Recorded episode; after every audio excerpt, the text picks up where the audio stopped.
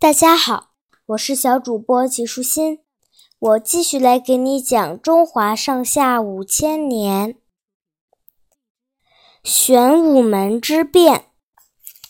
唐高祖李渊建立大唐之后，按立嫡立长的原则，封长子李建成为太子，次子李世民为秦王，四子李元吉。为齐王，三人当中，属李世民功劳最大，威望也最高。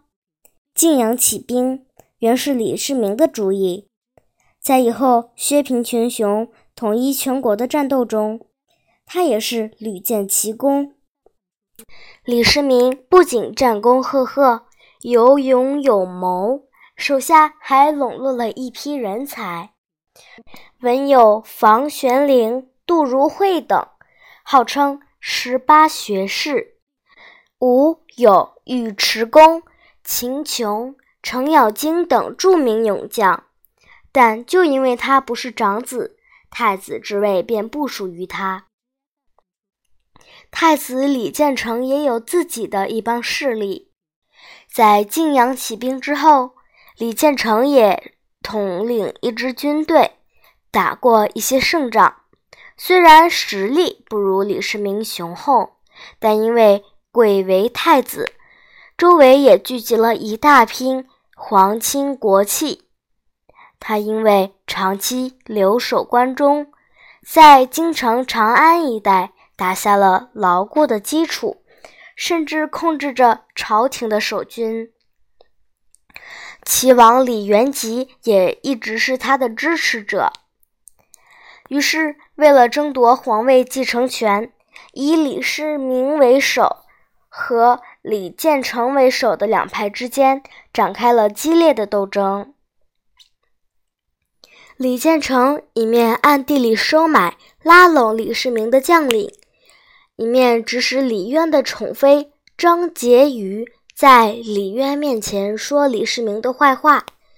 原来，李世民就任。辖东道大行台时，曾赏赐给有功的淮安王李神通数十顷好田地。殊不知，此举却得罪了唐高祖的宠妃张婕妤。因为张婕妤本想请唐高祖把这块好田地分给他的父亲，张婕妤为此非常恼恨李世民，便千方百计地在唐高祖面前。诋毁他，唐高祖起初还不在意，但听得多了，不免受到影响。后来，唐高祖还狠狠地训了李世民一顿。唐高祖的误解和责骂，并没有使李世民的势力有丝毫减弱。这时，太子党又向李世民的谋士杜如晦下手了。一天。杜如晦从德妃的娘家面前经过时，被太子的死党德妃的父亲突然拉下马来痛打一顿。事后，德妃的父亲还恶人先告状，说李世民叫他的部属打他。唐高祖又不分青红皂白地骂了李世民一顿。六百二十六年，突厥侵犯大唐边境。李建成向唐高祖力荐，让李元吉率兵抗击突厥。其实啊，是想借此控制兵权，铲除李世民的势力。李世民得知后，决定先下手为强。六月三日的晚上，李世民进宫面圣，在李渊面前声泪俱下地控诉了李建成等人图谋害己。私通妃嫔、淫乱后宫等种种不肖之举，李渊听后又惊又气，狠狠地说道：“明日早朝，朕一定彻查此事，严惩元凶。”张婕妤当晚知道了这件事，马上将李世民告状的事密报给太子齐王。二人商量一番后。决定第二天称病不朝，可又想到了这相当于默认了自己的罪过。最后，二人还是决定按时复朝，然后相识而动。第二天清晨，李世民率长孙无忌和玉池敬德带了一支精兵，埋伏在皇宫北面的玄武门，准备在这里阻拦李建成和李元吉上朝，并杀死二人。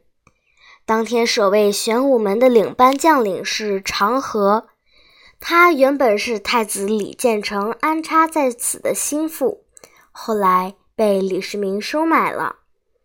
没多久，李建成和李元吉骑着马向玄武门来了。